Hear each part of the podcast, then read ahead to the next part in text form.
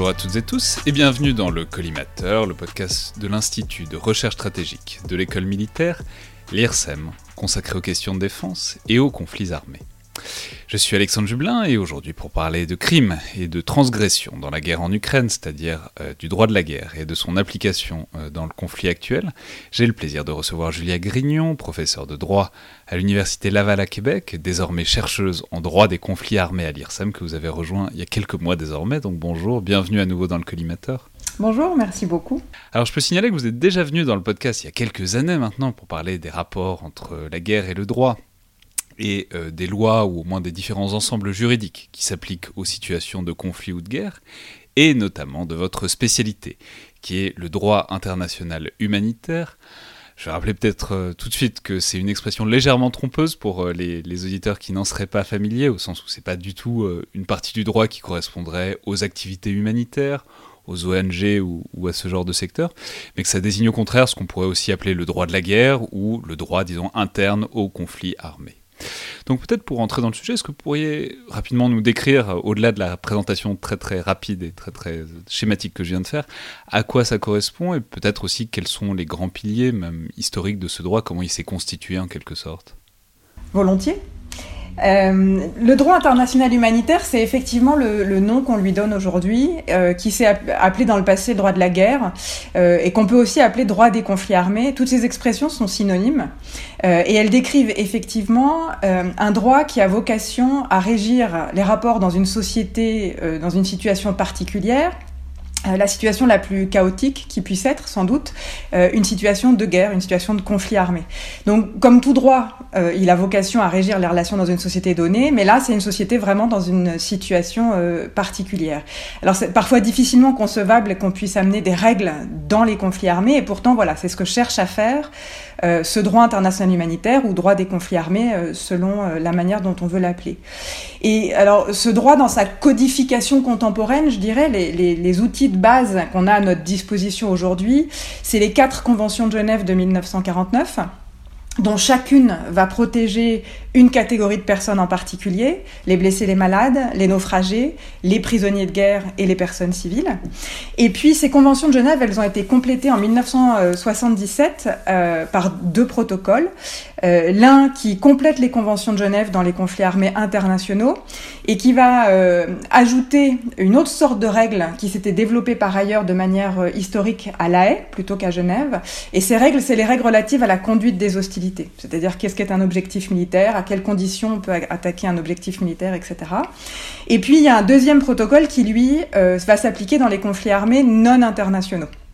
Et alors là, avec ce que je viens de dire également, on voit qu'il y a une distinction euh, en droit des conflits armés, entre les conflits armés internationaux, auxquels on applique un ensemble de règles, et les conflits armés non internationaux, auxquels on va appliquer un autre ensemble de règles. Et quantitativement, il y a plutôt moins de règles qui s'appliquent dans les conflits armés non internationaux que dans les conflits armés internationaux, alors que, euh, bien que la situation actuelle en Ukraine euh, fasse oublier pas mal d'autres conflits, aujourd'hui dans le monde, la plupart des conflits sont des conflits armés non internationaux. Euh, donc voilà, c'est ça que fait euh, le, droit international humanitaire, euh, des règles relatives à la protection des personnes et des règles relatives à la conduite des hostilités. Et puis un, élément qui est important à comprendre avec ce droit international humanitaire, comme vous l'avez dit, il porte assez mal son nom parce qu'il n'a pas été, disons, c'est pas l'œuvre d'organismes ou de personnes charitables qui tout à coup se seraient dit tiens, il faut humaniser la guerre, la guerre c'est moche, il faut amener un peu d'humanité là-dedans. Non, ce sont les États eux-mêmes, euh, comme dans tout le droit international, qui ont décidé de s'imposer des règles à eux-mêmes lorsqu'ils entreraient en conflit armé. Et donc, c'est au travers des traités internationaux, donc qui obéissent à toute la logique du droit international, que les États se sont engagés à le faire. Vous me posiez la question euh, de l'histoire de ce droit, alors juste extrêmement rapidement. Ce droit existe depuis que la guerre existe, donc depuis que les hommes se sont organisés en société, euh, simplement, sa codification, c'est-à-dire le, droit écrit, euh, on le trouve depuis 1864. Euh, c'est juste après la bataille de Solferino, Henri Dunant, toute cette histoire de cet homme qui, tout à coup, est témoin des horreurs de la guerre et qui décide d'en faire quelque chose.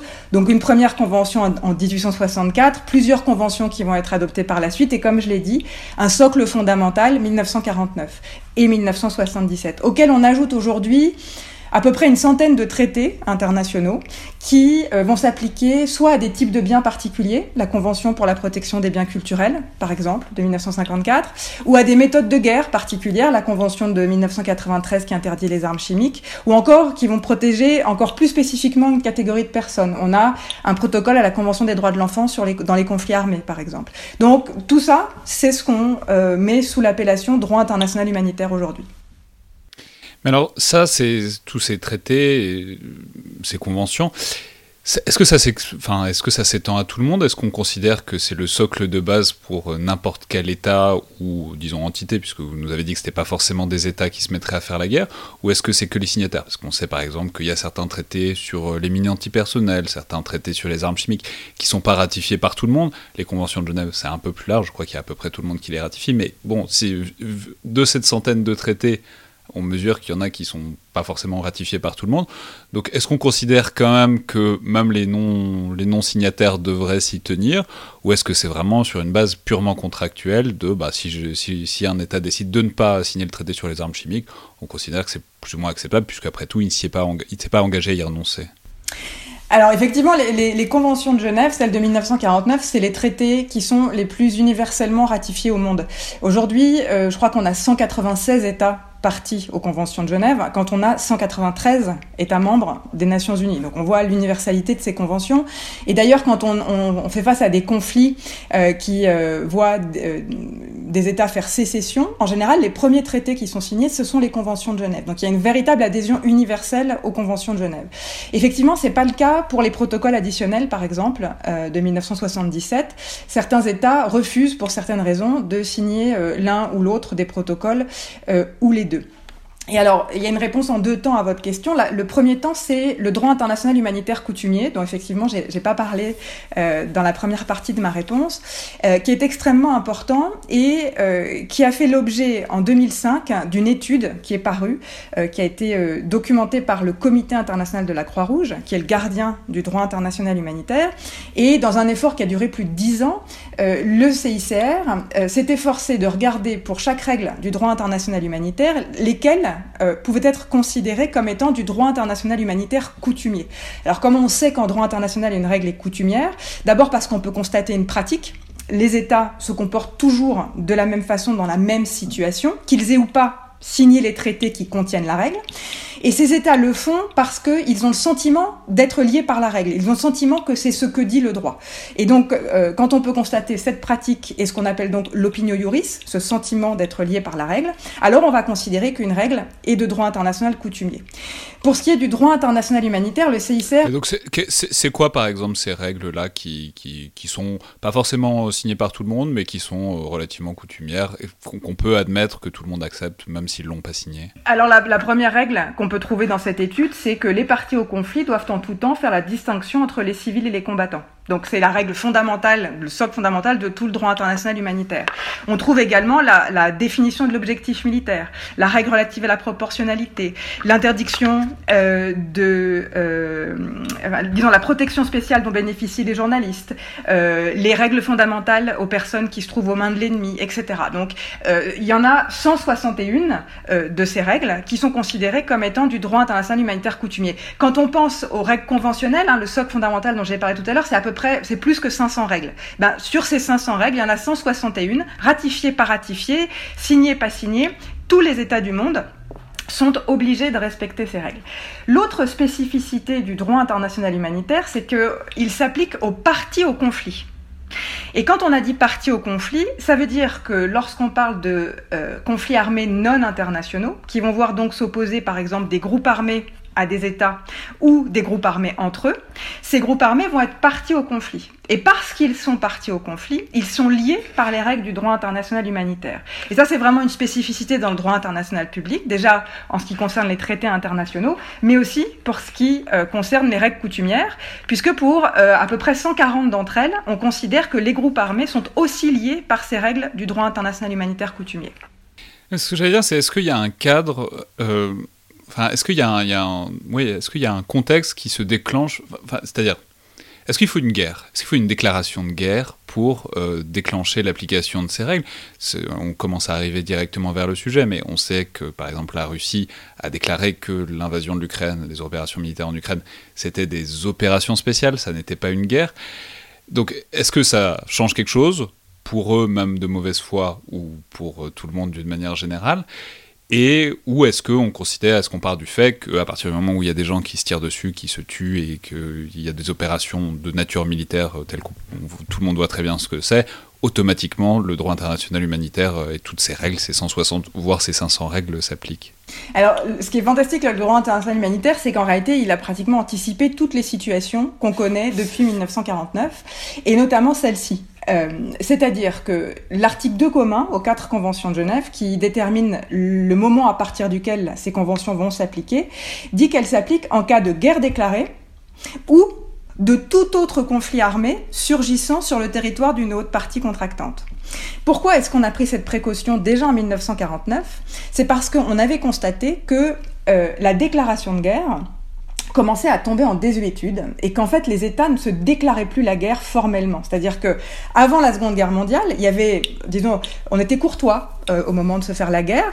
Euh, on, adoptait au plan interne une déclaration de guerre. Il y avait ensuite un ultimatum et ensuite commençaient les hostilités.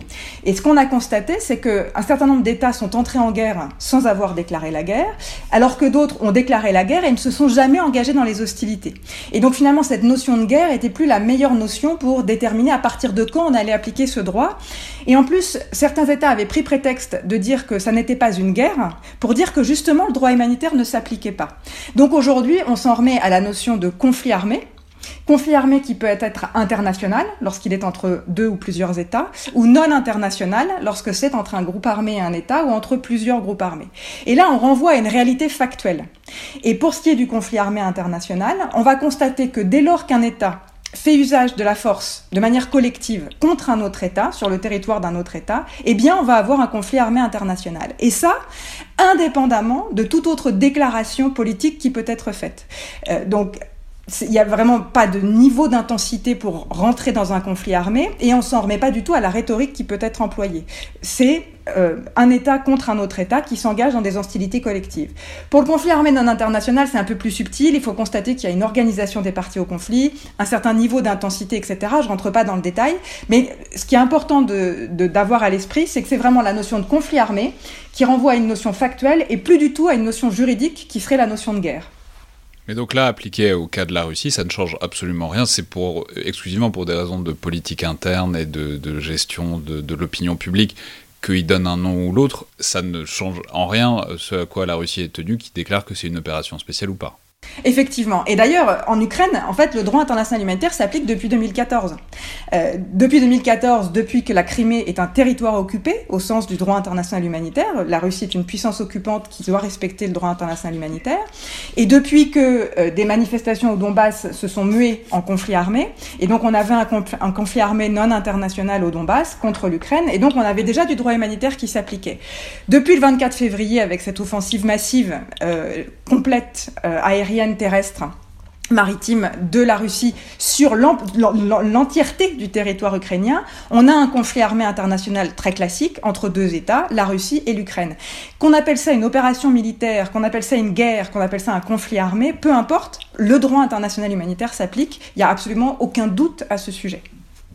Alors, si, on essaye maintenant d'entrer euh, peut-être un peu plus dans la, substance du sujet, vous avez donné des, quelques grandes lignes rapidement tout à l'heure. Évidemment, c'est compliqué, parce que bon, c'est tout un corpus, même des corpus qui se rajoutent sur des corpus, etc. Qui, bon.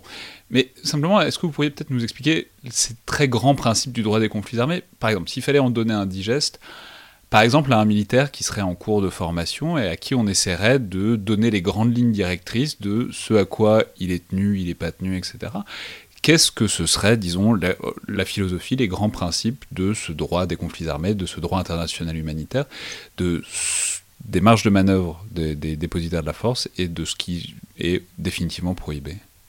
Alors si, je reprends euh, les, deux branches du droit international humanitaire dont j'ai parlé, euh, c'est-à-dire la protection des personnes et la conduite des hostilités, je peux donner les règles fondamentales dans les deux cas. Pour ce qui est de la protection des personnes, euh, c'est, disons, ne pas porter atteinte à la dignité des personnes qui se trouvent au pouvoir de l'ennemi.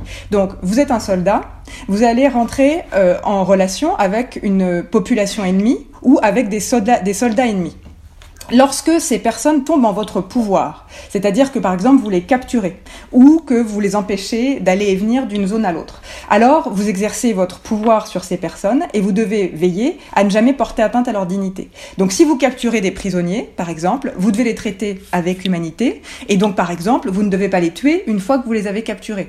Les tuer dans le cadre des affrontements ne pose aucun problème, pour autant qu'on respecte les règles relatives à la conduite des hostilités. En revanche, une fois qu'ils sont en votre pouvoir, vous devez les soigner s'ils sont blessés, éventuellement les transférer à une autre puissance, etc. Donc la règle de base, c'est pas d'atteinte à la dignité, respect euh, des principes euh, d'humanité. En ce qui concerne la conduite des hostilités, c'est hyper simple. Et alors là, euh, le soldat que j'aurais en face de moi si je devais le former, en fait, je le renverrais à son manuel militaire. Tous les États du monde ont des manuels militaires. Or, ces manuels militaires ne sont que la transcription dans d'autres termes, parfois des termes qui sont extrêmement similaires, de ce qu'on trouve notamment dans le protocole 1 aujourd'hui, relatif à euh, la conduite des hostilités. Donc on va premièrement définir qu'est-ce qu'un un objectif militaire. Qu'est-ce que je peux attaquer lorsque je suis dans euh, un théâtre d'opération?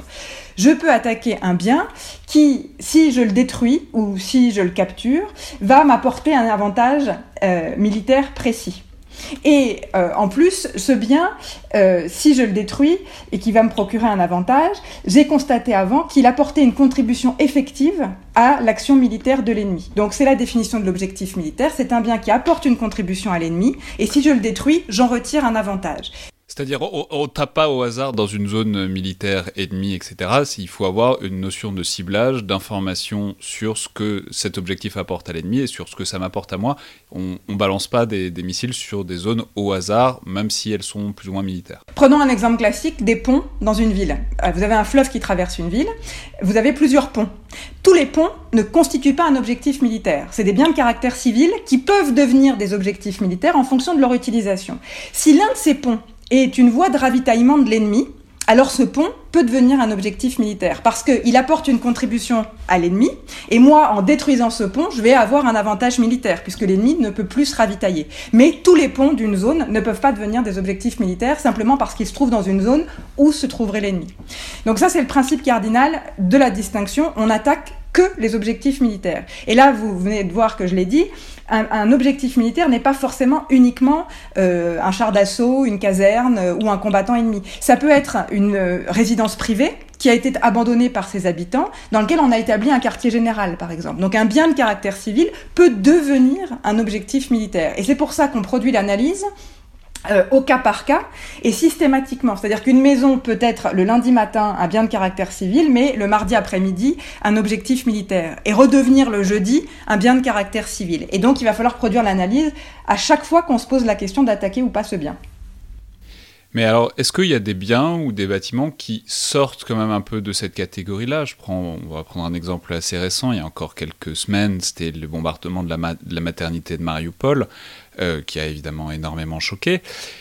ma question, c'est est-ce que c'est toujours interdit de bombarder un hôpital, une maternité, ou seulement dans certaines conditions? Je ne dis pas que c'est, alors je, dis pas du tout que c'était le cas, mais on aurait pu imaginer que des forces ukrainiennes vident complètement l'hôpital et en fassent un centre d'opération. Pour autant, ça reste nominalement un hôpital. On pourrait considérer que c'est choquant de taper un hôpital dans l'absolu. Donc, est-ce que il y a certains bâtiments où c'est toujours le cas, faut jamais y toucher, ou est-ce que c'est vraiment purement fonctionnel et après tout, si on considère qu'une école ou un hôpital ne sont plus que des centres ennemis, ils deviennent totalement euh, licites comme, euh, comme cible alors la, règle de base, c'est effectivement le caractère fonctionnel du bien. En revanche, il y a un certain nombre de biens en droit humanitaire, là aussi ça a été euh, anticipé, qui bénéficient de ce qu'on appelle une protection spéciale. les hôpitaux, par exemple, bénéficient d'une protection spéciale. C'est-à-dire que même si ces hôpitaux constitue un objectif militaire parce que des forces ennemies y auraient établi leur quartier général ou auraient pénétré dans cet hôpital, cet hôpital ne devrait pas être l'objet d'attaque. Et si on décide quand même de l'attaquer parce qu'il est devenu un objectif militaire, on doit prendre des protections spécifiques pour faire le moins de dommages possible euh, à ce bien. C'est la même chose avec les ouvrages contenant des forces dangereuses. Donc par exemple les barrages, les digues ou les centrales nucléaires, qui, si on les attaque, vont libérer une force qui va créer des dommages tellement excessifs, soit dans l'environnement naturel, soit à l'égard de la population civile, qu'on considère qu'ils ne devraient jamais être l'objet d'attaque, même s'ils deviennent des objectifs militaires. Et si, parce qu'ils sont devenus des objectifs militaires, on décide de les attaquer, alors on doit prendre des protections spéciales. Et là, j'aimerais juste avoir l'occasion de revenir un tout petit peu en arrière parce que j'ai décrit la règle relative à l'objectif militaire qui est la règle de la distinction. Mais dans les règles générales euh, de la conduite des hostilités, on a premièrement la règle de la distinction. On n'attaque que les objectifs militaires. Mais ensuite, on a la règle de la proportionnalité qui dit que lorsqu'on attaque un, un objectif militaire, donc on a respecté le principe de distinction, on attaque un objectif militaire, on doit aussi respecter la règle de la proportionnalité, c'est-à-dire choisir euh, les moyens et méthodes qui vont produire le moins de dommages possible à la vie civile environnante. Et pour ce faire, on a une troisième règle qui sont les mesures de précaution, et on doit prendre donc toutes les mesures qui sont pratiquement possibles pour réduire au maximum, voire empêcher complètement, ces pertes et dommages dans la vie civile. Ça, c'est la règle générale. Maintenant, quand on en vient aux biens qui ont une protection spéciale, les hôpitaux ou les ouvrages contenant des forces dangereuses, alors d'une certaine manière, on redouble de précautions lorsqu'on analyse les règles relatives à la proportionnalité et aux précautions en raison du caractère de ces biens, qui pour ce qui concerne les hôpitaux, effectivement, un hôpital qui peut être, avoir été abandonné par les personnes qui s'y trouvaient parce qu'on sait qu'il va y avoir des attaques imminentes dans une région donnée, comme c'est le cas par exemple en ce moment. Euh, et on pourrait avoir des euh, éléments de l'armée ennemie qui établissent leur quartier général dans cet hôpital. Mais la guerre va avoir une fin ou même si la guerre va se continuer ensuite sur un autre théâtre, il se peut que cet hôpital ou cette partie de la zone redevienne, euh, euh, disons, une zone dans laquelle peuvent revenir les civils. Et donc, si vous avez détruit l'hôpital et tous les biens qui se trouvaient dans l'hôpital, même s'il n'y avait pas de malades, pas de blessés, pas de médecins dans l'hôpital au moment où vous l'avez attaqué, ben vous empêchez qu'une fois que les attaques sont terminées dans cette zone, des personnes qui auraient besoin de se faire soigner puissent se faire soigner dans cet hôpital. C'est ce qui justifie qu'ils bénéficient d'une protection spéciale en droit humanitaire. Et si on garde ce parallèle, si on garde cette catégorie, ça fait évidemment penser à ce qu'on a eu il y a quelques semaines avec les combats autour de la centrale de Tchernobyl. Euh, ça, de ce point de vue-là, est-ce que c'était... Enfin, parce qu'on mesure aussi la, difficulté. C'est bon, c'était un objectif de toute évidence pour diverses raisons, aussi bien pour les Russes que pour les Ukrainiens. Est-ce que, mais est-ce que les efforts étaient proportionnés? Est-ce que l'usage de la force était proportionné? Est-ce que le proportionné au danger, proportionné euh, aussi éventuellement peut-être à la valeur symbolique de, cet endroit d'ailleurs. dans un cas comme ça, est-ce qu'on est face à une euh, sorte de violation Est-ce qu'on est dans un cas très binaire? Voilà, on touche pas à Tchernobyl, on touche pas à une centrale nucléaire, ou est-ce que, bah, en fait, il faudrait essayer d'enquêter un peu plus pour euh, pénétrer peut-être dans les rationalités mutuelles du moment? Alors sur euh, sur Tchernobyl, il y a beaucoup de questions qui se posent. D'abord sur l'aspect euh, éventuellement symbolique ou stratégique de Tchernobyl. Euh, dans ma définition de l'objectif militaire, ça n'intervient pas. Et c'est le deuxième aspect qui est un petit peu euh, compliqué avec Tchernobyl, c'est-à-dire qu'en premier lieu, on peut se demander si effectivement c'était un objectif militaire, puisque un objectif militaire, c'est un bien qui apporte une contribution effective à l'action militaire de l'ennemi. Ça voudrait dire que les Russes euh, auraient considéré que la centrale de Tchernobyl apportait une contribution militaire aux Ukrainiens. À ma connaissance, c'est pas le cas. C'est-à-dire que la centrale de Tchernobyl, en l'état actuel, euh, au 24 février, n'était pas une centrale qui apportait une contribution effective à l'action militaire de, des Ukrainiens. Et en plus, euh, la, la, capture de la centrale, puisqu'ils l'ont investi pour euh, la capturer, cette centrale, je vois pas très bien quel est l'avantage militaire que ça procurait aux Russes. Donc, en premier lieu, le principe de distinction, qui est la règle cardinale, pour moi, n'est pas respectée au moment de la capture de Tchernobyl, puisque c'est pas un objectif militaire. Alors, après, simplement, simplement, il y a eu une autre, des combats autour d'une autre centrale qui, elle, était en activité, et là, ça devient peut-être légèrement plus compliqué, puisqu'on peut considérer, après tout, que frapper les infrastructures ennemies, dans une certaine mesure, peut répondre à une logique militaire voilà, c'est ok. Pour Tchernobyl, non, mais une centrale qui marche. Alors allons un peu plus au sud-est et allons à Zaporizhzhia qui était donc euh, cette centrale qui a fait l'objet d'une attaque. Euh, et imaginons, parce que moi j'ai pas d'éléments aujourd'hui qui me le, qui m'en attestent, mais imaginons que cette centrale est constituée un objectif militaire parce que par exemple les forces armées ukrainiennes y auraient établi, euh, peut-être pas un quartier général, mais en tout cas il y aurait eu des forces armées ennemies ukrainiennes là, ou bien euh, comme c'est une centrale de production électrique, elle produit de l'électricité pour les militaires ukrainiens et donc on veut couper l'approvisionnement de l'électricité aux militaires ukrainiens. Alors là, on pourrait considérer qu'elle apporte une contribution à l'action militaire des Ukrainiens et que euh, la capture ou la neutralisation de la centrale euh, pourrait procurer un avantage aux Russes. Mais je vous ai dit tout à l'heure que les centrales nucléaires de production électrique bénéficiaient euh, d'une protection spéciale en raison du danger qui résulterait de la force qui serait libérée si cette centrale était attaquée. Et donc on doit prendre des précautions particulières. À ma connaissance, sur la centrale de Zaporizhzhia, les réacteurs n'ont pas été touchés. Le bombardement a touché une zone de la centrale qui, disons, est une zone administrative ou des bureaux euh, de la centrale. Pourquoi ça a été visé Je ne sais pas. Ce que je peux constater, c'est que visiblement, des mesures de précaution ont été prises pour ne pas viser les réacteurs de la centrale, mais pour viser les bureaux de la centrale. Et donc là, on a euh, fait en sorte de ne pas justement libérer les forces dangereuses que contient euh, cette centrale de production électrique. Et ça, il faut aussi faire très attention, c'est ce qu'on peut appeler des biens à double usage, qui vont servir à la fois aux militaires et aussi à la population civile. Et donc, dans la mesure de la lorsqu'on se demande si on va produire des dommages au sein de la population civile, il faut aussi se poser la question de savoir si on coupe l'électricité, on va couper l'approvisionnement d'électricité pour les militaires, ça c'est éventuellement conforme à la définition de l'objectif militaire, mais on va aussi couper l'électricité aux civils.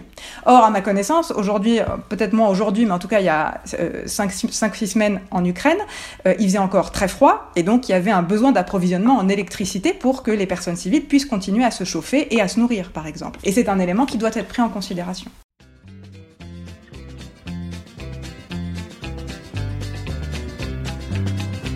On this side of the law. on that side of the law.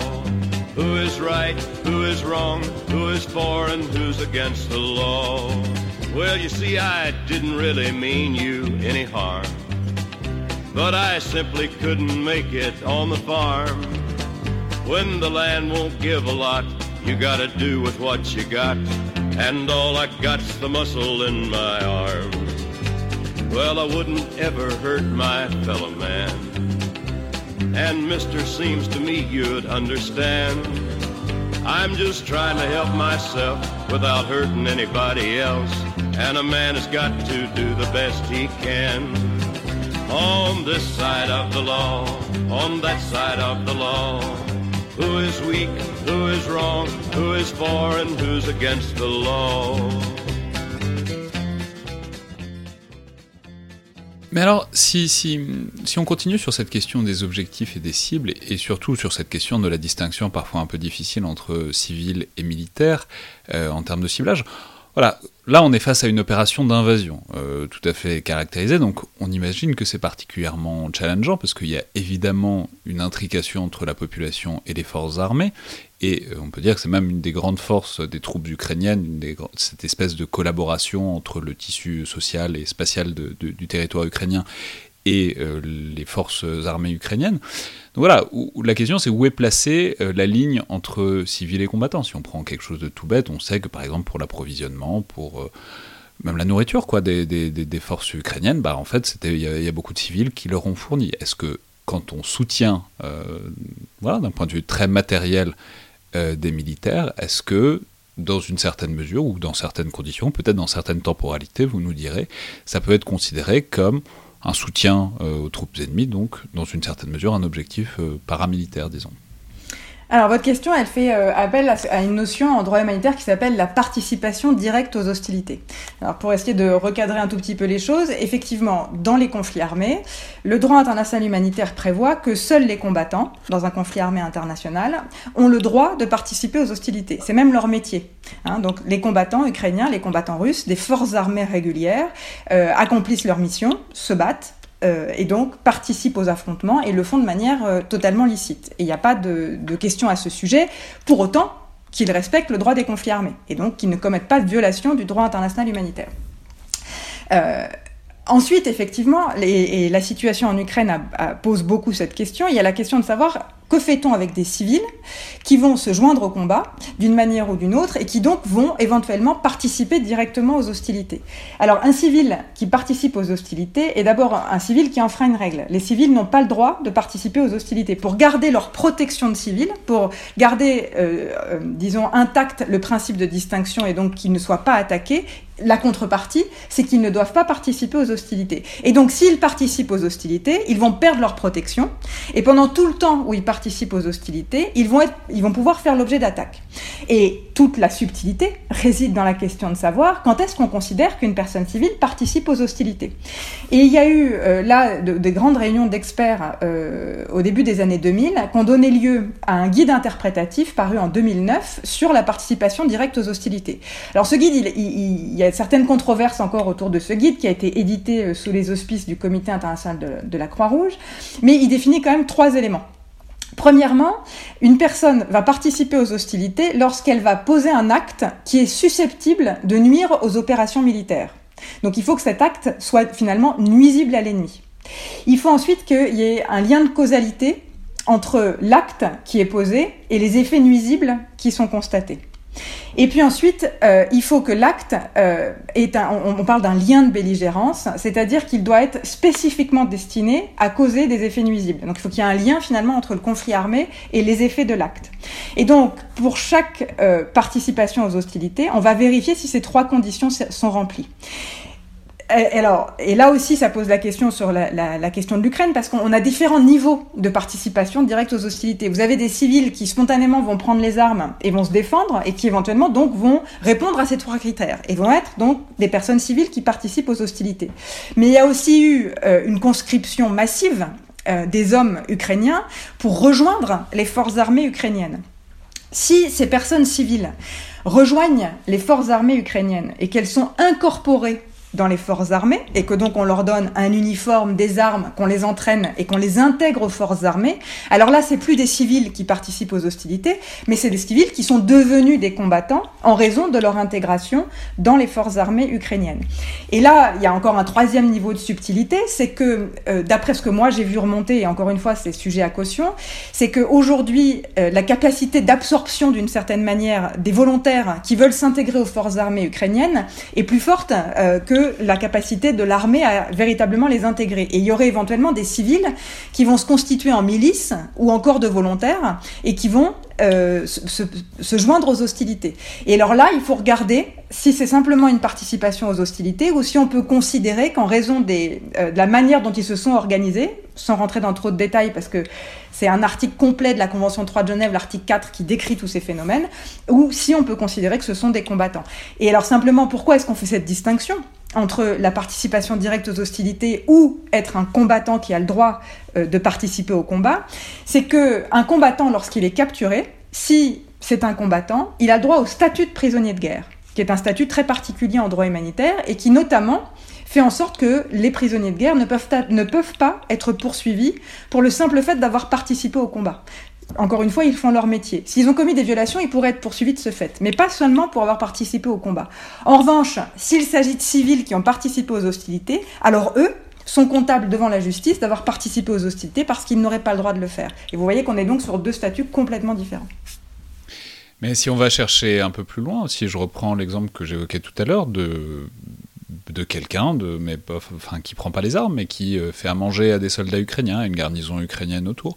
Ou même pour prendre un exemple peut-être un peu plus précis, on sait que beaucoup, notamment beaucoup d'opérations de ciblage et de, des forces russes qui ont été faites parce que des civils simplement envoyer des SMS pour signaler la présence de blindés russes ici, là et là, ce qui a permis à l'armée ukrainienne d'être extrêmement efficace, notamment dans les premiers jours du conflit, d'ailleurs de l'être toujours euh, encore aujourd'hui de ce point de vue-là, alors qu'ils n'ont pas forcément les, moyens qui correspondraient euh, en termes de renseignement, euh, non, non humains en quelque sorte. Voilà par exemple, un, un grand-père sur son vélo qui envoie les positions de, chars russes par SMS à l'armée ukrainienne. Est-ce que lui, c'est une cible euh, licite, non licite, juste au moment où il envoie l'SMS, quand il le compose aussi, ou après, quand il revient chez lui? Quand? Comment? Quoi?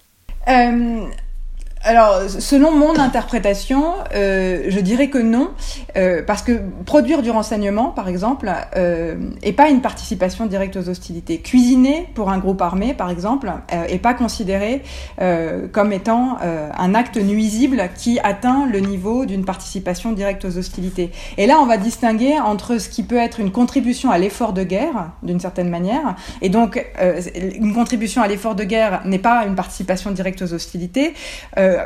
Vis-à-vis d'un acte qui est véritablement un acte qui est nuisible aux opérations militaires. Donc il faut qu'il y ait, en fait, il faut qu'il y ait, euh, ça pourrait être ça la, ligne d'explication, c'est qu'il faut qu'il y ait une, une, participation aux opérations militaires euh, concrètes pour considérer qu'on est dans une participation directe aux hostilités. Alors là, donc on a, on a commencé à dessiner le tableau de, de ce qui est licite. Maintenant, si on passe évidemment aux transgressions, puisque bah, évidemment les lois sont faites pour être transgressées d'une manière générale, et on peut renvoyer vers le premier épisode qu'on avait fait, on peut répéter que le droit humanitaire le droit international humanitaire n'est pas nié par le fait qu'il y a des transgressions, c'est au contraire à ça que ça sert, tous les droits sont toujours euh, enfreints tout le temps, ça, ne les affaiblit pas, voire même ça pourrait les renforcer. Mais comment est-ce qu'on range, comment est-ce qu'on catégorise comment est-ce qu'on hiérarchise ces transgressions Alors, c'est pas forcément votre spécialité directe, mais par exemple, ces derniers jours, on a beaucoup parlé de la question de crimes de guerre, crimes contre l'humanité, génocide. Est-ce euh, voilà, est-ce qu'il y a des différences nettes? Est-ce que c'est un peu du flou artistique, interprétatif voire une appréciation politique euh, en fonction des belligérants? Comment est-ce que, disons, ces transgressions euh, au droit de la guerre peuvent être euh, rangées dans des catégories différentes? Alors là, c'est très bien rangé. Euh, et on, en on a des très belles catégories. Euh, Là-dessus, on a une belle sécurité juridique. Alors, reprenons par, euh, par le commencement. Les conventions de Genève, dès 1949, elles prévoient une série de ce qu'elles appellent les infractions graves. Infraction grave, c'est un terme, enfin c'est une expression à mettre entre guillemets parce que ça renvoie à une catégorie juridique très particulière d'infractions. Euh, ce sont évidemment les infractions les plus graves des conventions de Genève, mais surtout ce sont les infractions qui vont euh, ouvrir à ce qu'on appelle aujourd'hui la compétence universelle, puisque pour toute infraction grave, les États partis aux conventions de Genève ont l'obligation de poursuivre ces infractions et de condamner ceux qui se seraient rendus responsables de ces infractions graves. Et donc pour chacune des conventions de 1949, on a une liste qui constitue une demi-page à peu près, euh, d'infractions qui sont les infractions graves aux conventions de Genève. Et donc ça, ça veut dire que la France ou les États-Unis ou littéralement n'importe qui a pour devoir de poursuivre quelqu'un par exemple dans le conflit en Ukraine, qui commet ces infractions graves, alors même qu'on n'est absolument pas belligérant au, au conflit. Absolument. Euh, c'est tout le sens de la compétence universelle qui trouve sa plus pure expression dans les conventions de Genève de 1949. Euh, et d'ailleurs, il y a eu un communiqué de presse il y a quelques jours euh, du parquet national antiterroriste français euh, qui a mentionné qu'il y avait en ce moment quatre enquêtes ouvertes, euh, trois qui concernent euh, des infractions graves très probablement commises dans certaines régions, et puis une sur le journaliste franco-ukrainien pour établir les circonstances dans lesquelles il est mort. et ça, effectivement, donc c'est l'expression l'expression de la compétence universelle, c'est prévu depuis 1949, ce sont les infractions graves. Et c'est lesquelles Elles ressemblent à Alors, quoi elles ressemblent à quoi Je vais vous prendre l'article 146, si je ne me trompe pas, de la quatrième convention qui protège les personnes civiles et qui les liste, c'est le 147. Alors, euh, nous avons l'homicide intentionnel, la torture ou les traitements inhumains, y compris les expériences biologiques, le fait de causer intentionnellement de grandes souffrances ou de porter des atteintes graves à l'intégrité physique ou à la santé, la déportation, ou le transfert euh, illégal, la détention illégale, euh, le fait de contraindre une personne protégée à servir dans les forces armées de la puissance ennemie, ou celui de priver de son droit d'être jugé régulièrement et impartialement selon les prescriptions de la présente convention. Également la prise d'otages, etc. Je continue pas la liste, j'ai presque donné toutes les infractions graves là de la quatrième convention de Genève. Mais vous voyez que cet article 147 dont je viens de donner euh, la substance prévoit un certain nombre d'infractions qui sont des infractions graves, mais cette convention, elle prévoit aussi beaucoup d'autres prescriptions qui, si elles sont violées, ne vont pas constituer des infractions graves. C'est des violations du droit international humanitaire, mais qui ne constituent pas des infractions graves. Et là, on tombe dans les subtilités juridiques. Pour autant, certaines des violations de la quatrième convention de Genève, ou de la troisième, ou de la deuxième, ou des protocoles, peuvent constituer ce qu'on appelle aujourd'hui des crimes de guerre. Les crimes de guerre, aujourd'hui, on en trouve l'expression, c'est aussi extrêmement bien cadré, au statut de Rome, qui crée la Cour pénale internationale en 1998. Tous les États du monde ne sont pas partis au statut de Rome. Donc tous les États du monde ne sont pas liés par la définition qu'on trouve au statut de Rome. Sauf qu'en 1998, on a tous les États du monde qui s'entendent sur des définitions la définition du crime de guerre, du crime contre l'humanité, du crime de génocide et du crime d'agression, c'est venu un peu plus tard. Euh, donc, mais sur les quatre grands crimes internationaux. Et donc, si vous voulez, avec le statut de Rome, on a une photographie en 1998 de ce que les États considèrent être les crimes de guerre, les crimes contre l'humanité, le crime de génocide et plus tard le euh, crime d'agression. Et donc, si je vous comprends bien, les crimes de guerre, c'est seulement une catégorie très, très particulière d'infractions graves aux conventions de Genève, c'est-à-dire dans la liste que vous nous avez donnée à l'intérieur, on peut très bien ne pas tomber dans le crime de guerre, alors même qu'on fait une des infractions que vous nous avez citées. Oui, alors, sauf que euh, toutes les infractions graves sont des crimes de guerre, mais les crimes de guerre, c'est plus large que ça. Euh, parce que dans les crimes de guerre, on va trouver également certaines violations de la conduite des hostilités. Or, les conventions de Genève, elles, elles ne parlent que de la protection des personnes. Mais dans le protocole 1, on a également des règles relatives à la conduite des hostilités. Et donc, par exemple, prendre délibérément pour cible euh, une, des civils ou une habitation à caractère civil, c'est un crime de guerre. C'est pas dans la liste que je viens de donner, mais ça constitue quand même un crime de guerre. Et ça, pour connaître la liste des crimes de guerre, et c'est la liste la plus longue de tout le statut de Rome, il faut donc se référer au statut de Rome de 1998. Et euh, par exemple, euh, on a euh, le fait de tuer ou de blesser un combattant qui, ayant déposé les armes, n'ayant plus de moyens de se défendre, s'est rendu à discrétion. Ben voilà, ça c'est un crime de guerre. Donc vous avez toute une liste de crimes dont on a décidé qu'ils constitueraient des crimes de guerre. Et là c'est très important à la fois dans les conflits armés internationaux, et ça on le connaissait déjà, mais également aujourd'hui dans les conflits armés non internationaux. Et ces crimes de guerre, euh, finalement, c'est donc les violations les plus graves des conventions de Genève, euh, si vous voulez, on peut par exemple faire une distinction sur un sujet dont on a beaucoup parlé euh, depuis le début du conflit en Ukraine, le fait de soumettre euh, des prisonniers de guerre à la curiosité publique. On a vu des prisonniers de guerre qui étaient obligés de parader ou des prisonniers de guerre qui étaient obligés de faire des, des fausses conférences de presse ou en tout cas de prendre la parole contre leur propre force. Ça, c'est soumettre des prisonniers à la curiosité publique. C'est interdit par l'article 13 de la troisième convention de Genève. C'est une violation du droit humanitaire que de les soumettre à la curiosité publique, mais ce n'est ni un crime de guerre, ni une infraction grave. Et donc vous voyez qu'il y a une gradation finalement dans les violations qui peuvent être commises. Donc, violation de la Convention, crime de guerre, infraction grave. Le crime de guerre, c'est donc parmi les violations les plus graves euh, du droit international humanitaire qui sont en lien direct avec le conflit armé. Donc par exemple un meurtre euh, de civils où le meurtre d'un prisonnier de guerre est un crime de guerre parce qu'il va y avoir un lien avec le conflit armé. Si pendant une guerre, vous allez tuer votre voisin de palier, et que ça n'a aucun lien avec le conflit armé, ça c'est un meurtre de droit commun, ça n'est pas un crime de guerre. Donc il faut qu'il y ait un lien avec le conflit armé.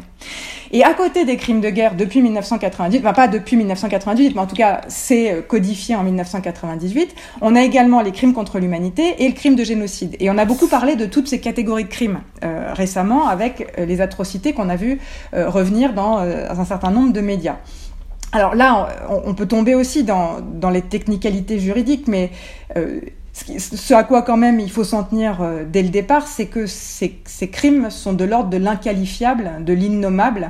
Euh, les atrocités qui remontent aujourd'hui, qu'on les qualifie de crimes de guerre, de crimes contre l'humanité ou de génocide, dans tous les cas, ce sont les pires crimes qui peuvent être commis. Ce sont des crimes internationaux qui sont imprescriptibles, qui doivent être poursuivis, et il faut que les auteurs répondent de leurs actes. Ensuite, on peut discuter, est-ce que c'est un crime contre l'humanité? Est-ce que ça fait partie d'un crime de génocide éventuellement? Est-ce que c'est un crime de guerre? Bon, ça c'est de la technicalité juridique, mais des crimes très graves sont commis aujourd'hui et ils doivent être réprimés. Mais alors simplement, est-ce que vous pourriez nous donner juste la distinction euh, conceptuelle entre avec le, crime contre l'humanité et le crime de génocide Comme ça, évidemment, enfin bon, c'est tout un processus, mais ça permet aussi, quand on voit des informations remonter, ça permet aussi que chacun ait en tête euh, peut-être les, grands critères Ensuite, chacun peut apprécier évidemment ce qu'il que, ce en pense. Oui, et pour bien le comprendre, je peux prendre l'exemple du meurtre. Comme je viens de le dire, un meurtre euh, d'un prisonnier de guerre. Donc, par exemple, un soldat est capturé et il est tué après être capturé. C'est un meurtre. Si c'est en lien avec le conflit armé, c'est un crime de guerre. euh, un meurtre peut également relever du crime contre l'humanité si ce meurtre est commis dans le cadre d'une attaque généralisée ou systématique, cette fois contre une population civile. Donc là, la subtilité, c'est que avant de pouvoir dire que ce meurtre relève du crime contre l'humanité, il va falloir d'abord démontrer qu'il y avait dans le contexte en question, une attaque généralisée ou systématique contre une population civile. Et là, on rentre dans plein de technicalités parce que c'est quoi une attaque généralisée ou systématique et c'est quoi une population civile? Donc voilà, le crime contre l'humanité, c'est des crimes graves commis dans le cadre d'une telle attaque. Le crime de génocide, un meurtre, peut également relever du crime de génocide. Mais le crime de génocide, lui, c'est lorsque cet acte s'inscrit euh, dans l'intention de détruire en tout ou partie un groupe déterminé. Et là, la liste de groupes dont on a l'intention de le détruire est limitativement énumérée. Là, c'est l'article 6 du statut de Rome. Ça peut être un groupe national, ethnique, religieux ou racial. Donc à l'exclusion de tout autre groupe. Et donc là, pour le génocide, et c'est pour ça que c'est très compliqué et qu'elle est très subtile, cette notion de génocide, et que donc elle fait l'objet de beaucoup de controverses, c'est qu'il faut d'abord démontrer l'existence d'un groupe. Et que ce groupe réponde à la définition du groupe national, ethnique, racial ou religieux. On a une convention sur le génocide de 1948. Vous imaginez que depuis 1948, il y a eu énormément de doctrines, beaucoup de discussions sur c'est quoi un groupe national, ethnique, racial ou religieux. Et donc, on, rentre dans des subtilités très fines sur la notion de groupe. Et ensuite, il va falloir prouver que les auteurs d'un meurtre, en particulier, ont commis ce meurtre dans l'intention de détruire ce groupe en tout ou en partie. Et là, démontrer que le meurtre s'inscrivait dans cette intention génocidaire apporte encore un niveau de subtilité supérieur qui fait que le crime de génocide est l'un des crimes dont il est le plus difficile de rapporter la preuve. Alors justement, c'est cette question qu'il faut poser maintenant, c'est-à-dire dans une certaine mesure la question de l'applicabilité de tout ça, comment est-ce qu'on met en œuvre ces limites en situation de guerre, c'est-à-dire bon, dans un contexte où c'est la force brute en général qui s'exprime, il n'est pas forcément évident de mettre en application des, règlements restrictifs euh, tels que ceux-ci, euh, s'ils ne sont pas implémentés en quelque sorte par les forces armées elles-mêmes. Donc déjà, supposons qu'on soit dans un contexte, comme exactement celui dans lequel on est maintenant, où il n'est pas évident de réussir à faire cesser ces violations. C'est-à-dire on voit mal comment, on parlera plus tard de la compétence universelle, et de, mais bon, on voit mal euh, des puissances étrangères intervenir pour faire cesser ces choses-là en Ukraine, en tout cas à l'heure actuelle. comment est-ce qu'on fait en ce moment? C'est-à-dire, est-ce qu'on note les crimes dans un coin pour plus tard? Comment est-ce qu'on rapporte ces preuves, comment on les stocke, comment on les archive, comment on les corrobore, parce qu'on imagine que c'est tout bête, mais on voit des images de massacres, euh, en, tout, cas de, corps à Boucha ou ailleurs, euh, par exemple dans les localités autour de Kiev. Bah, c'est tout bête, mais on finit par enterrer les corps, et du coup, c'est aussi autant de preuves qui éventuellement partent à un moment ou à un autre. Donc, et, d'ailleurs, qui est chargé de ça? Comment est-ce qu'on fait concrètement pour essayer de documenter ces choses-là si on admet que ça ne pourra avoir lieu que plus tard, euh, la dimension, disons, judiciaire de, de ces poursuites alors, si vous me le permettez, avant d'en venir à la dimension judiciaire, et je me déroberai pas, j'y viendrai, je veux juste quand même revenir sur la spécificité de ce droit humanitaire. Euh, parce que il faut distinguer entre le droit international pénal, ou les poursuites judiciaires, qui répondent à leur propre temporalité, qui sont celles justement de l'enquête, euh, de la constitution de la preuve, puis des jugements, éventuellement première instance, appel, euh, et puis ensuite prononcer de la peine. Donc c'est des temps qui sont très longs, et effectivement, il faut lutter contre l'impunité, il faut que les personnes répondent de leur C'est essentiel, mais c'est effectivement la mise en œuvre au travers des juridictions pénales du droit international humanitaire. Mais le droit international humanitaire, c'est le droit des conflits armés. C'est le droit qui s'applique en ce moment en Ukraine. Et comme vous l'avez dit, comment on fait? Comment on fait pour que ce droit soit respecté? Et donc, avant de poursuivre les éventuels criminels, il faut aussi se positionner dans le temps qui est le temps du conflit armé, et, voir comment on fait pour éviter qu'il y ait des violations qui soient commises, et finalement pour éviter qu'on ait ce temps judiciaire. Alors évidemment, dans les conflits armés, euh, il y a toujours des crimes qui sont commis, malheureusement, euh, il faut se rendre à l'évidence.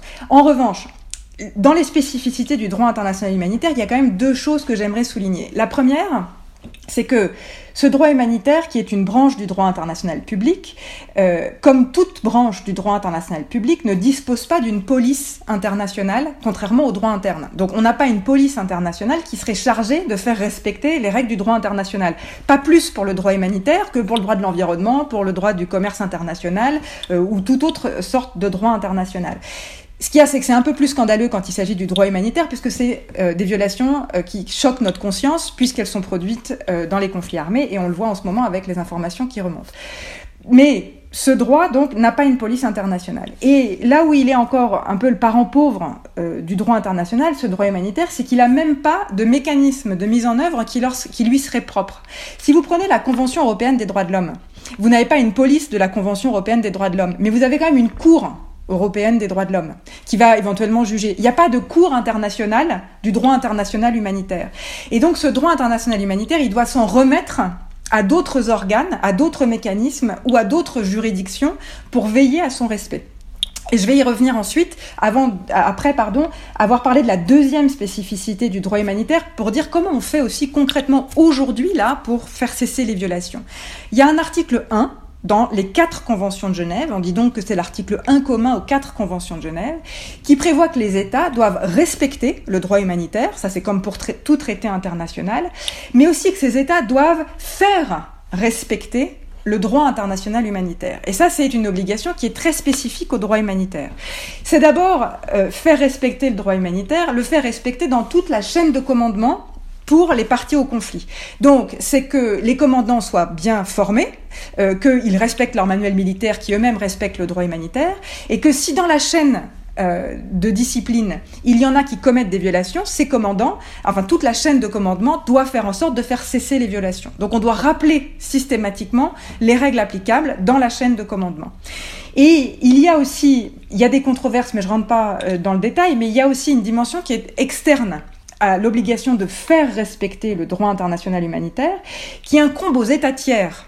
Et on l'a vu, par exemple, lorsqu'on a vu remonter dans l'actualité que le président de la République française, dans certains de ses entretiens avec euh, le président de la Fédération de Russie, rappelait la Russie au respect du droit international humanitaire. Ça, c'est une mise en œuvre de l'article 1 commun qui dit que les États tiers au conflit, donc qui ne, participent, pas au conflit, doivent tout de même rappeler les parties au conflit à leurs obligations au terme du droit international humanitaire. C'est ça aussi, faire respecter le droit international humanitaire. Mais ça, c'est rappelé. C'est la différence, la différence euh, légère avec faire respecter, puisqu'on mesure bien que c'est pas, de toute évidence, pas la priorité du moment des, forces armées russes. En tout cas, on n'a pas l'impression, et que du coup, ça touche euh, toute sa limite, euh, à défaut d'un emploi de la force par, par ces puissances tierces, quoi.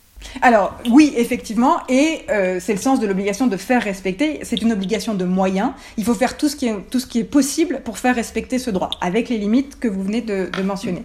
Alors maintenant, j'en viens au deuxième volet, euh, qui est plutôt le volet euh, enquête, processus judiciaire, processus juridictionnel, voire mécanisme de contrôle. Et alors là, je n'ai jamais vu un déploiement du, de, de, disons, de, de chercher à faire respecter le droit par euh, tous les organes qui sont mis à disposition de ce qu'on peut appeler la communauté internationale. Vous avez le Conseil des droits de l'homme des Nations Unies qui a créé une mission d'enquête. Donc ça, c'est un organe des droits de l'homme qui dépend de l'Assemblée générale des Nations unies, qui décide de créer une mission d'enquête. Vous avez l'OSCE, l'Organisation pour la sécurité et la coopération en Europe, qui, a un mécanisme spécifique qui s'appelle le mécanisme de Moscou, qui lui aussi a nommé trois experts qui ont enquêté sur le, sur le terrain et qui vont euh, ce jeudi rendre public leur rapport. Euh, la Cour européenne des droits de l'homme, dont j'ai parlé tout à l'heure, a été saisie par l'Ukraine de la situation. Elle a déjà rendu à trois reprises, si je ne me trompe pas, euh, des euh, mesures conservatoires, des mesures préliminaires pour demander à la Russie de faire cesser ces violations. Alors là, il y a toute une autre controverse parce que la Russie est sortie du Conseil de l'Europe. Mais pour autant, en tout cas pour encore une période de temps, la Cour est saisie de la question. Vous avez la Cour pénale internationale qui est saisie de la question depuis 2014 et qui a vu, dans une certaine mesure, son action renforcée par l'action d'un certain nombre d'États qui ont demandé à la Cour d'enquêter, et donc vous avez des enquêteurs de la Cour pénale internationale qui sont sur le terrain. La Cour internationale de justice, qui juge de la responsabilité entre États, a été saisie par l'Ukraine au titre de la Convention sur la prévention et la répression de crimes de génocide dont j'ai parlé tout à l'heure, et elle a rendu elle aussi des mesures conservatoires. Vous avez également la procureure nationale ukrainienne, qui euh, enquête aujourd'hui sur les violations qui sont commises sur son territoire. On a parlé de la compétence universelle. La France euh, a donc décidé de poursuivre un certain nombre de crimes. Je crois, et ça c'est à vérifier, mais que l'Espagne euh, a la même intention ou peut-être a déjà ouvert une enquête. Euh, et puis, tout dernièrement, euh, la Russie a été exclue du Conseil des droits de l'homme des Nations Unies. Donc vous voyez que là, on a un arsenal juridique qui s'est déployé, euh, et donc le droit, dans toute sa plénitude, se déploie pour euh, dire attention, il y a des violations, attention, il faut les faire cesser, et il va falloir enquêter sur toutes les violations qui ont été commises. Et j'en viens maintenant à gérer la queue de la comète qui est le processus judiciaire. Il va falloir enquêter sur tous ces crimes, documenter ces crimes, en rapporter la preuve et poursuivre les responsables. Et alors pour répondre à la dernière partie de votre question sur comment on fait, parce que effectivement, euh, compte tenu de la situation, il faut euh, procéder euh, à l'inhumation des corps euh, lorsqu'il y a eu euh, des meurtres, etc. Alors là, je suis absolument pas une spécialiste de, pardon, le terme me vient en anglais, forensic, de médecine légale. la médecine légale, merci. Euh, mais il y a euh, sur le terrain des spécialistes de médecine légale qui sont aux côtés des enquêteurs et qui vont euh, faire en sorte de récolter la preuve, de, de mettre des marques, de vérifier un certain nombre d'aspects pour qu'on puisse ensuite documenter tous ces éléments. De la même manière, il y a des enquêteurs qui sont spécialisés en balistique et qui donc, par exemple, vont regarder euh, la trajectoire d'un bombardement ou d'une attaque ou sur une personne euh, pour vérifier d'où ve- d'où provenait l'attaque et donc documenter si c'était plutôt du côté des forces russes, des forces ukrainiennes, etc., etc. Euh, et ici, donc, c'est vraiment, on est dans les arcanes fines euh, de la procédure pénale, que ce soit la procédure pénale interne ou internationale, et la collecte de la preuve est effectivement quelque chose qui est mani- à manier avec beaucoup de prudence, parce que pour que la preuve soit recevable ensuite dans le procès pénal, il faut qu'elle ait été récoltée avec toutes les précautions qui est dues à la récolte de la preuve. Et ça, ça peut sembler un petit peu... euh, comment dire, une précaution qui pourrait être un peu inutile compte tenu de l'ampleur des crimes qui sont commis. Mais ça, je crois que c'était aussi extrêmement important de le respecter parce que la justice internationale pénale, elle doit être absolument irréprochable. Et donc, elle doit offrir euh, à toutes les parties, euh, les victimes comme ceux qui sont poursuivis, les garanties du procès équitable. Et pour ça, il faut que la manière dont la preuve soit récoltée soit la plus précautionneuse possible. Hear ye! Hear ye! The court's in session. The court's in session. Now here come the judge. Here come the judge. Here comes the judge. Here comes the judge. Here comes the judge. Stop beating that fudge. Cause here come the judge. Don't nobody budge. Cause here come the judge. Judge Shorty is presiding today. And he don't take no stuff from nobody. No kind of way. Hey boy, take off that hat.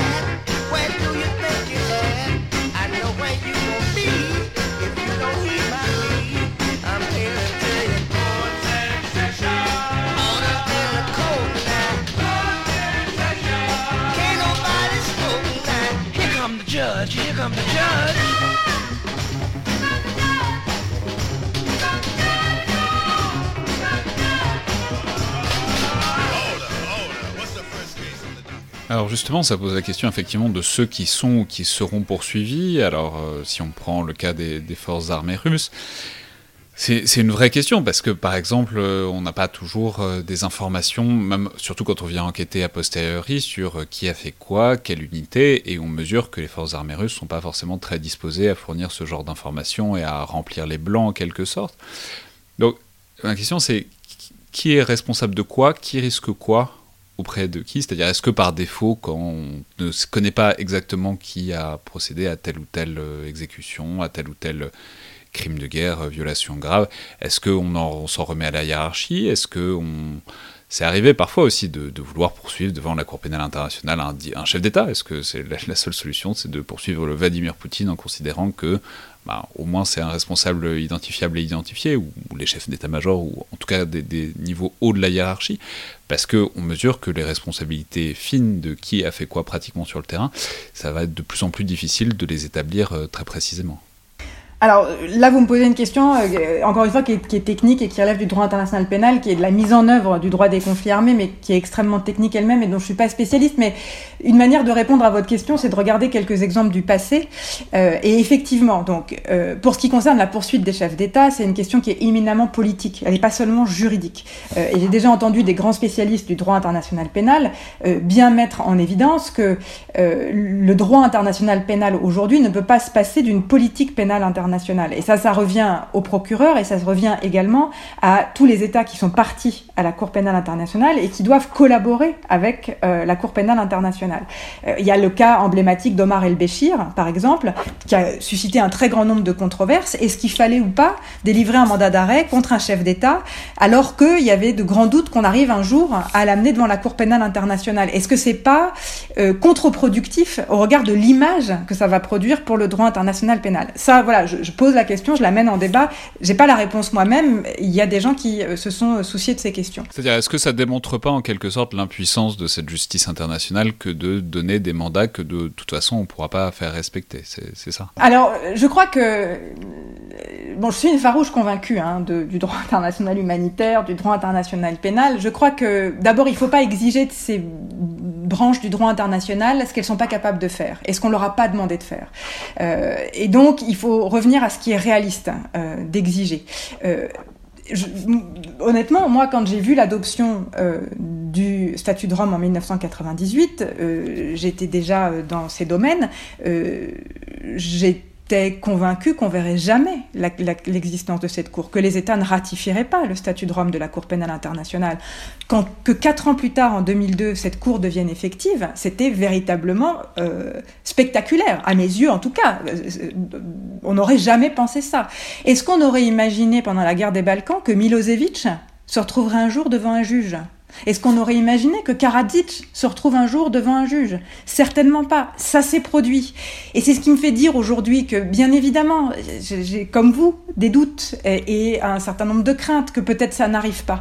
Mais peut-être ça pourrait arriver et je préfère me tourner du côté euh, lumineux de la force que plutôt du côté obscur et me dire que parce que ça peut arriver, il faut continuer à tout faire pour qu'éventuellement ça arrive.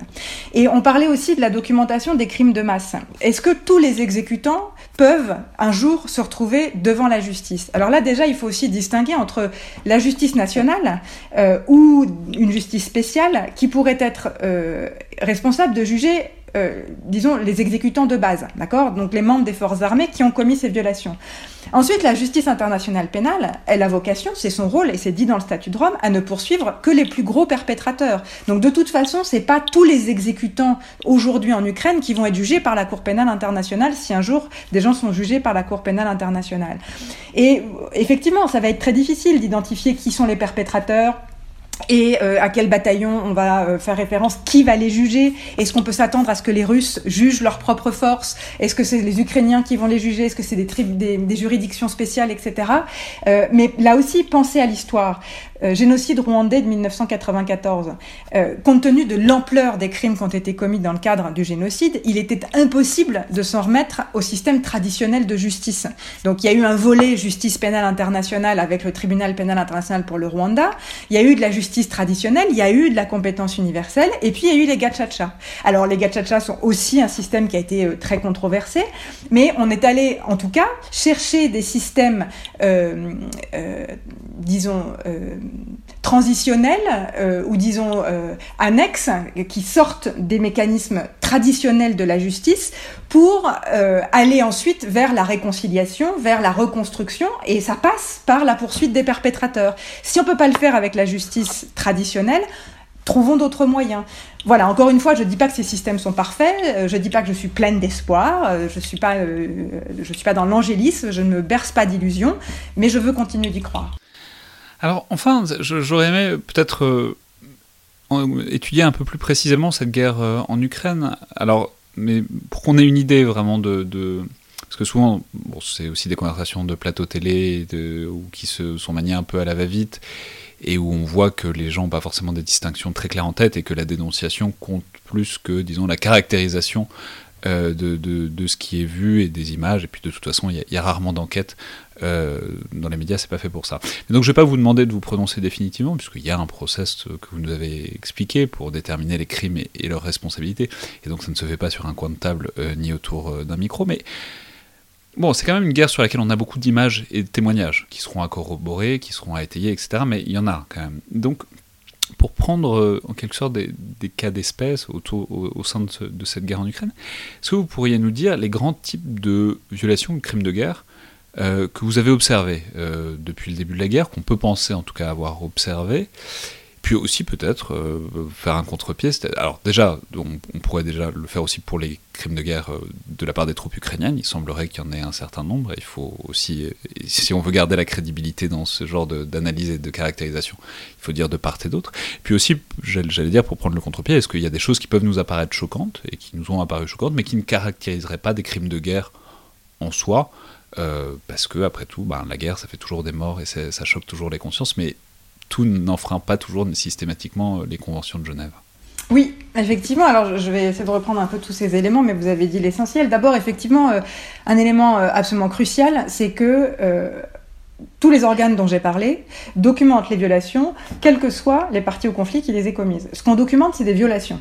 Peu importe qui a commis ces violations. Et malheureusement, dans les conflits armés, euh, dans tout conflit armé, toutes les parties au conflit commettent des violations. Donc, même si aujourd'hui, euh, éventuellement, ce qui remonte dans les médias, dans toutes sortes de médias, les réseaux sociaux comme les médias traditionnels, euh, sont plutôt des violations commises euh, du côté russe. Euh, Il y a certainement des violations qui sont commises aussi du côté ukrainien. Et certaines d'ailleurs ont commencé à remonter. On peut dire d'ailleurs, c'est un peu la tragédie aussi du crime de guerre, c'est qu'il y a un côté cumulatif. Enfin, il y a un côté euh, de chacun montre l'autre du doigt. Enfin, il y a une sorte de gradation dans la violence et dans les crimes de guerre qui est qui est terrible, mais c'est ce qu'on voit quand même. C'est chacun se réfugie derrière les crimes de guerre de l'autre pour euh, justifier les, les- siens propres.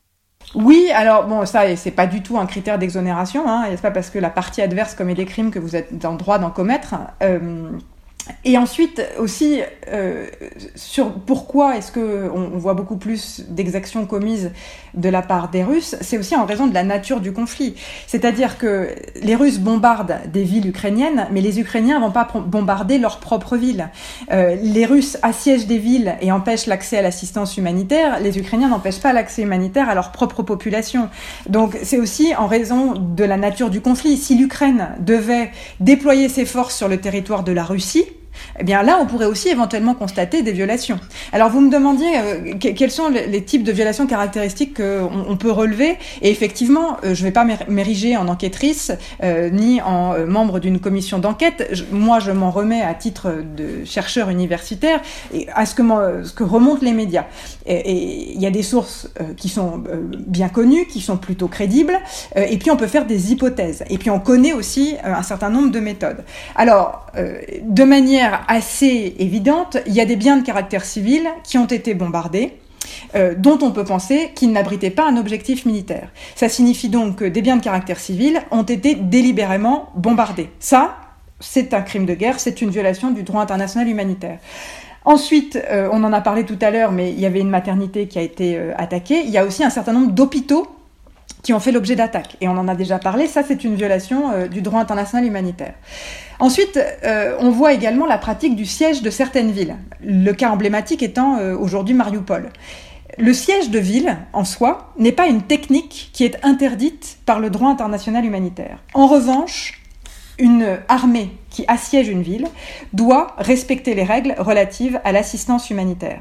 Or, toute population civile qui est insuffisamment approvisionnée doit être approvisionnée soit par la puissance qui contrôle la zone, et si la puissance qui contrôle la zone ne veut pas le faire ou n'est pas en mesure de le faire, elle doit laisser passer les agences humanitaires, les organismes humanitaires qui vont pouvoir approvisionner cette population civile. Donc là, on a des règles relatives à l'assistance humanitaire qui, euh, selon toute vraisemblance, sont violées à Mariupol.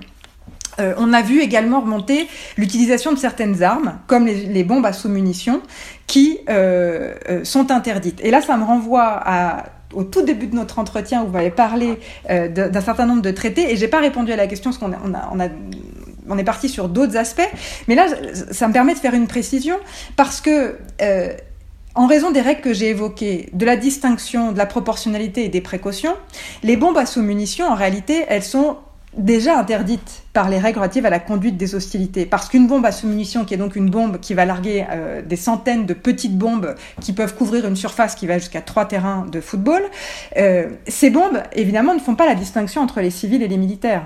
Et on ne peut pas imaginer qu'une zone aussi grande que trois terrains de football, comme on l'a dit tout à l'heure, soit en soi un objectif militaire. Et ensuite, évidemment, ça euh, met à mal les règles relatives à la proportionnalité et aux précautions. Simplement, on a aussi, en 2008, adopté une convention spécifique sur les bombes à sous-munitions.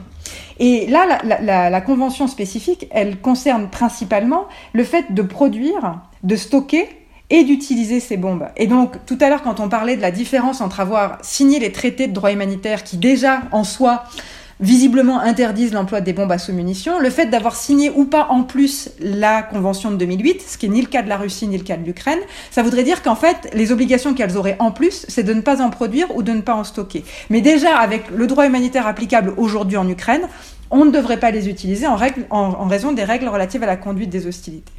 Ensuite, euh, dans les violations caractéristiques, sur les règles euh, qui concernent la protection des personnes, moi j'entends parler en ce moment de meurtre, J'entends parler de viol, j'entends parler de torture. Ça, ce sont des infractions graves aux conventions de Genève. Ce sont des crimes euh, sans aucun doute euh, et ils sont très vraisemblablement commis aujourd'hui euh, en Ukraine. On a également vu, ça sera mon dernier exemple, l'enlèvement des maires de certaines villes. Les maires d'une municipalité euh, sont des personnes civiles et à ce titre, elles sont protégées par le droit international humanitaire et donc elles ne devraient pas faire l'objet d'enlèvement. Donc voilà une série de violations, euh, c'est pas du tout exhaustif, euh, mais c'est les, les plus euh, vraisemblables, les plus illustratives du conflit en ce moment euh, qu'on peut voir remonter. La deuxième partie de votre question, elle concernait des choses qui pourraient nous choquer, mais qui pour autant seraient licites. Euh, alors moi j'en ai relevé un, un certain nombre. Euh, il y a par exemple eu, il y a maintenant quelques semaines, l'attaque d'une caserne près de la ville de Lviv. Euh, il y a eu, euh, je crois, euh, 200 euh, personnes qui ont été tuées, euh, à vérifier sur les chiffres. Je suis jamais très bonne avec les chiffres, mais en tout cas, euh, à mon avis, euh, au- autour de, de 200 personnes. Ça, c'était la- c'était l'attaque de Yavoriv, donc un missile Iskander euh, russe de très longue portée qui a tapé ce centre qui est très proche de la frontière polonaise et dont on sait qu'il était utilisé notamment pour euh, former euh, certaines troupes ukrainiennes par euh, des, troupes de l'OTAN qui venaient directement de la frontière polonaise à proximité. Et, alors, alors, à, vérifier s'il y a eu deux attaques, celle dont vous parlez et une autre contre une caserne près de Lviv. Dans les deux cas, si ce sont des militaires, des forces armées ukrainiennes qui sont en train de s'entraîner, des combattants qui sont à ce moment-là bombardés, bombarder une caserne militaire, si vous reprenez la définition que j'ai donnée tout à l'heure, c'est un objectif militaire. Donc c'est choquant si c'est à la frontière polonaise parce que éventuellement c'est une provocation, mais au terme du droit international humanitaire, c'est licite s'il s'agissait d'atta- s'il s'agissait d'attaquer des combattants. Si on parle d'une autre attaque près de Lviv, c'est choquant parce qu'il y a 200 personnes qui sont mortes, mais ces 200 combattants, on a le droit dans le droit des conflits armés, de tuer des combattants. Euh, un autre exemple qui est peut-être un peu plus controversé, mais qui pourrait être tout à fait licite, c'est les attaques contre les aéroports. Euh, la- L'aéroport de, Kiev a été euh, bombardé et je crois récemment, au cours du week-end ou à la fin de la semaine dernière, la- la- l'aéroport de Dniepro. Si ce- ces aéroports servent de base militaire aérienne aux forces armées ukrainiennes, même si ce sont des aéroports civils, eh bien, ils apportent un avantage militaire aux forces armées ukrainiennes. Et ils vont apporter un avantage aux Russes s'ils bombardent ces aéroports et que donc ils empêchent l'aviation ukrainienne de décoller de ces aéroports. Donc, si les règles relatives à la proportionnalité et aux mesures de précaution sont respectées, il se pourrait que les attaques contre ces aéroports soient licites. Et enfin, prenons peut-être un dernier exemple, mais parce que c'est un exemple qui est très pris dans les discussions et dans les sortes de demi-négociations entre les Russes et notamment les, forces de l'Alliance Atlantique, c'est les livraisons d'armes éventuelles de la part des forces occidentales, donc faites, alors après il faut savoir qui, qui convoie ces armes en quelque sorte, mais on mesure que ben, ça pourrait paraître un objectif licite, mais en même temps, si c'est des forces euh, étrangères, par exemple des forces euh, françaises, américaines, britanniques, euh, que sais-je, qui euh, se font euh, viser par euh, des, forces russes, on mesure que c'est aussi un problème politique euh, autrement. Mais est-ce que, en tout cas, ce seraient des objectifs militaires légitimes, même si ça visait des puissances qui ne sont pas belligérantes? Alors, euh, effectivement, là, ça, renvoie à la notion de partie au conflit armé, et il faut distinguer entre euh, les règles applicables en, droit au recours à la force, euh, le jus ad bellum, dont on n'a pas parlé aujourd'hui parce que il est totalement indépendant de l'application du droit international humanitaire, qui est celui dont je parle aujourd'hui, qui est le jus in bello. Et la question est donc de savoir, est-ce que les États qui livrent des armes, quelle que soit l'ampleur de ces livraisons d'armes, sont des parties au conflit et donc, est-ce que euh, euh, ça pourrait constituer des objectifs militaires de les attaquer? La livraison d'armes, l'équipement de forces militaires ne constitue pas euh, une participation au conflit armé. Il faut que, pour qu'on puisse considérer qu'un État est parti à un conflit armé, il faut aller au-delà du financement ou de l'équipement des forces euh, en présence. Vous imaginez bien que si financer ou équiper ou même entraîner des forces constituait une participation au conflit, ça serait la troisième guerre mondiale permanente depuis des décennies, puisque tous les États s'entraident à ce niveau-là. Pour qu'on euh, considère que des États sont partis au conflit, il faut que ces États participent à la planification et à la supervision des opérations militaires. Donc en fait, c'est un peu ce que je disais tout à l'heure, il faut qu'il y ait une participation aux opérations militaires, une participation directe aux opérations militaires pour qu'on puisse considérer que ces États sont partis au conflit et que donc euh, des objectifs militaires qui se trouveraient sur leur territoire seraient des objectifs licites, puisqu'on ne peut attaquer que des objectifs militaires des parties au conflit. Alors ça, voilà, c'est ce que la manière dont c'est encadré par le droit. Mais la discussion aujourd'hui, elle est beaucoup plus politique que juridique. Et euh, la question de savoir à partir de quand la Fédération de Russie va considérer ou pas que euh, les livraisons d'armes constituent une participation euh, de certains États au conflit ou pas, à mon avis, ce ne sera pas une détermination euh, purement juridique au terme du droit international humanitaire. Oui, mais même euh, là, on parle éventuellement d'attaquer sur les territoires de ces, puissances, mais même si c'est, prenons que ce soit un avion euh, britannique qui arrive, euh, qui arrive à l'aéroport de Kiev, est-ce que cet avion britannique qui transporterait des armes serait un objectif militaire? Parce que si on reprend les catégories de tout au début, on peut vous dire, bah, on voit très bien l'avantage militaire que les Ukrainiens en retirent, on voit très bien l'avantage militaire que les Russes retireraient de que cet avion n'arrive pas, et que donc, en tant que tel, ça pourrait paraître un objectif euh, licite. Alors, en ma connaissance, c'est pas arrivé, on fait une hypothèse, hein, mais si un avion de guerre euh, d'une puissance, quelle qu'elle soit, autre que ukrainienne, euh, atterrissait ou décollait de Kiev et participait aux opérations militaires, là oui, cet avion constituerait un objectif militaire. Et on peut prendre d'ailleurs l'exemple du Bélarus, de l'autre côté, qui démontre que euh, la manière dont on applique cette règle. Le fait que le, le Bélarus ait servi de base arrière aux forces armées russes pour envahir par le nord l'Ukraine, euh, fait du Bélarus une partie au conflit armé. Et donc, euh, par exemple, les bases aériennes du Bélarus depuis lesquelles décolleraient des avions russes constitueraient des objectifs militaires pour les Ukrainiens. Si c'est le cas pour les Russes et le Bélarus, c'est le cas pour les Ukrainiens et pour d'autres forces qui leur viendraient en aide s'il y avait cette participation aux opérations militaires. Ben, on voit qu'il y a aussi beaucoup de négociations là-dedans et que de toute façon, ça serait une question d'appréciation euh, au cas par cas. Merci beaucoup, Julia Grignon, pour tous ces éclairages. Je, je vais rappeler pour ceux qui voudraient creuser le sujet que euh, vous êtes, vous produisez beaucoup en ce moment, notamment à l'IRSEM. Tout ça est dans la lettre de l'IRSEM. On peut, on, peut suivre vos différentes interventions et vos différentes productions. Aussi, au sein de l'Université Laval à Québec, il y a- vous avez un- une sorte d'association, je pense, qui, qui s'appelle Osons le DIH et un blog qui s'appelle Quid Justitiae, qui fait des analyses euh, régulières et très approfondies, euh, disons, de ce qui se passe euh, dans- en termes de droit international humanitaire dans cette guerre d'Ukraine. Et évidemment, je renvoie euh, vivement, je mettrai probablement les liens en description de l'épisode. Merci beaucoup, Julia Gagnon. Merci beaucoup de votre intérêt et de m'avoir donné la parole. C'était donc le Collimateur, le podcast de l'Institut de recherche stratégique de l'école militaire. Je vous rappelle que les remarques et les commentaires sont vivement appréciés, tout comme euh, les notes sur Apple Podcast ou sur SoundCloud. Tous les retours, d'une manière générale, sont bienvenus, notamment euh, par mail ou sur les réseaux sociaux de l'IRSEM. Merci à toutes et tous, et à la prochaine fois.